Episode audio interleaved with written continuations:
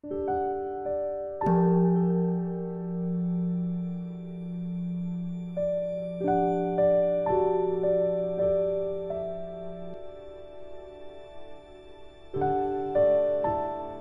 家好，又到了我们一起学习广论的时间了。我每次都说很高兴，你们有没有发自内心的欢喜？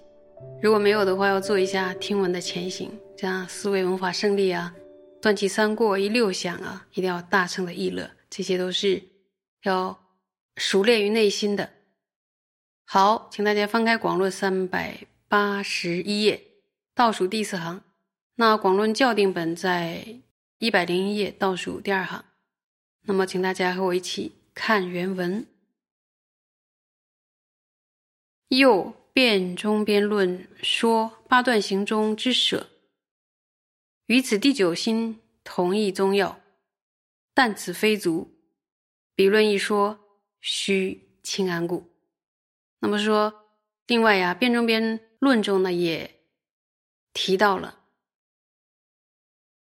八种断行中的等舍。与此处的第九柱心关键是相同的，但是这样够不够呢？大师说，不可仅仅以此为足。其中呢也提到了清安，所以获得了清安才能获得什么？他又说一遍。那么我们再往下看，看原文。般若波罗蜜多教授论意云：如是菩萨独处空闲。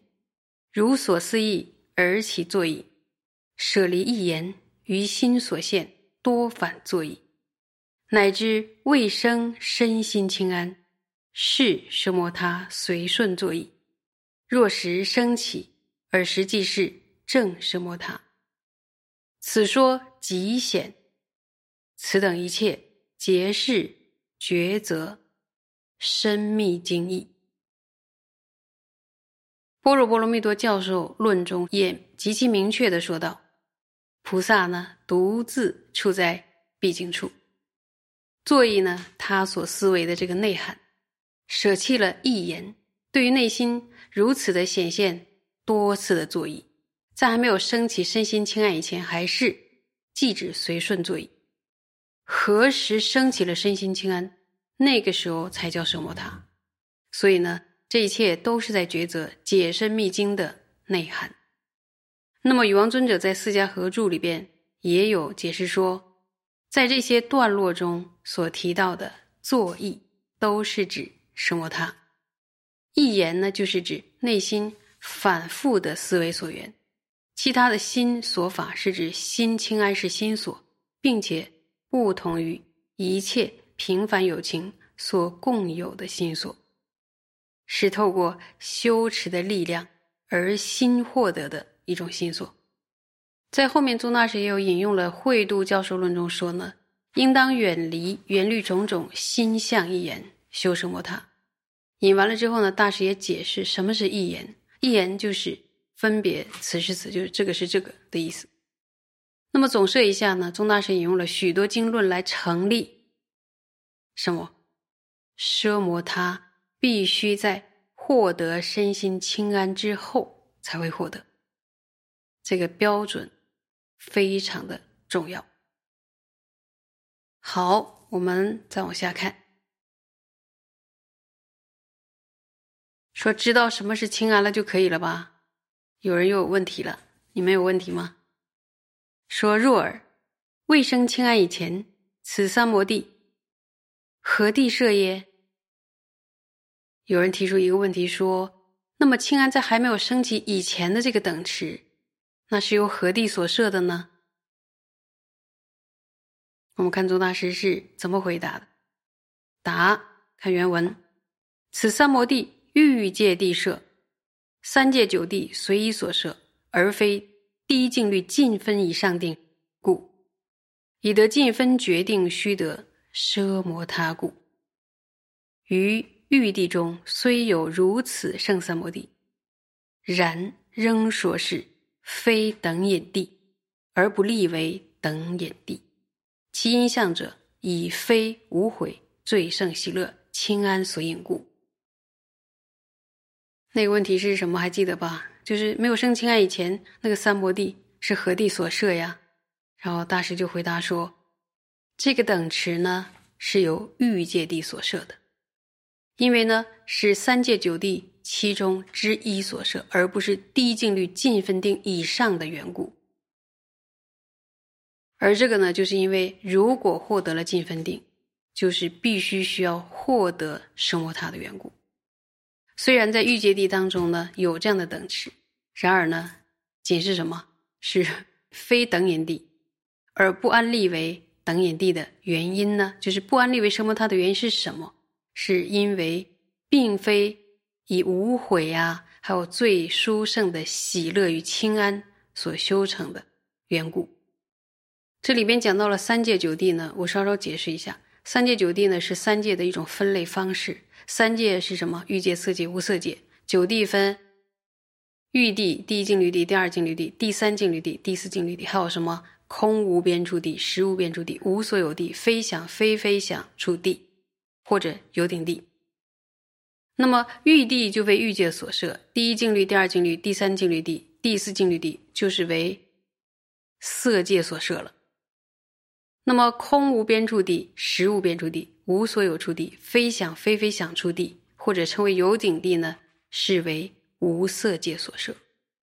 那么妙音笑大师的《广论问答录》中也有说，九地的地呢，就是指三界各自的阶段。那么三界所设呢，就一定是九地其中的一地所设，还没有获得清安的等持，不是第一净律尽分定以上。又是三界九地其中的一地所设，所以只能是什么玉帝所设。那么这里边的无悔，注意啊，这里边的无悔，我想说，哎，我们修什么他的时候，怎么还会有出现无悔呢？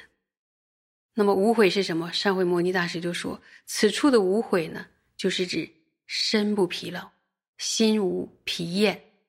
在第九住心的时候，还没有获得身心堪能的殊胜清安，是吧？那个时候呢，如果修定的时间太长的话，就会导致啊身体非常的疲劳，也内心呢也很疲厌。这种状态下能叫无悔吗？所以它不是无悔。但是获得了什摩他呢，就能够获得无悔最殊胜的喜乐与清安。问大家说，还没有获得身心清安的第九住心，这种定是何地所设呀？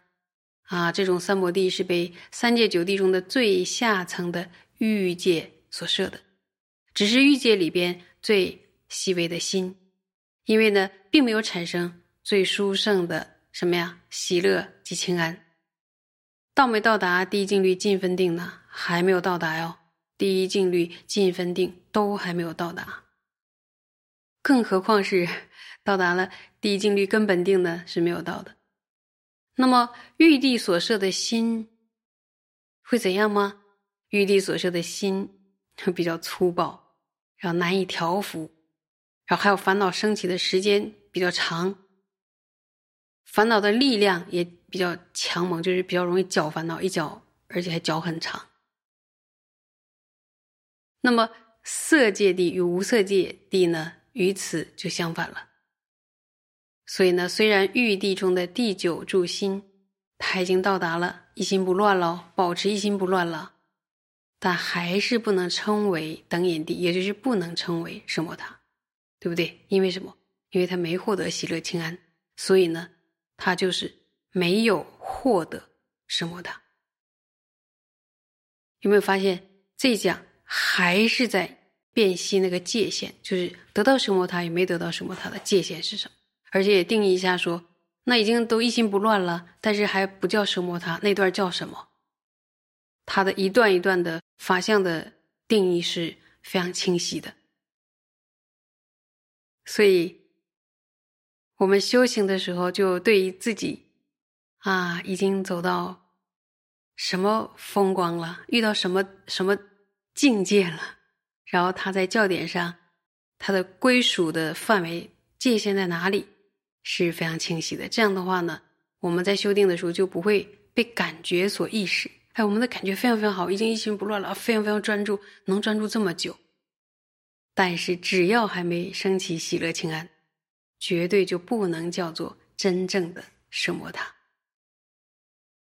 好，今天就讲到这里，谢谢大家。